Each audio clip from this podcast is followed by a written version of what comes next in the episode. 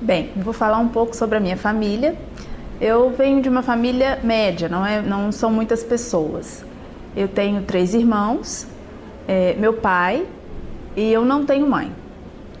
É, ela faleceu e nós somos quatro irmãos, todos nós é, estão é, três estudantes.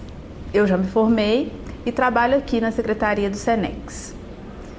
Meu pai é, já se aposentou, mas ele trabalhava com é, mecânico, ele, era, ele, ele trabalhava com serviços mecânicos.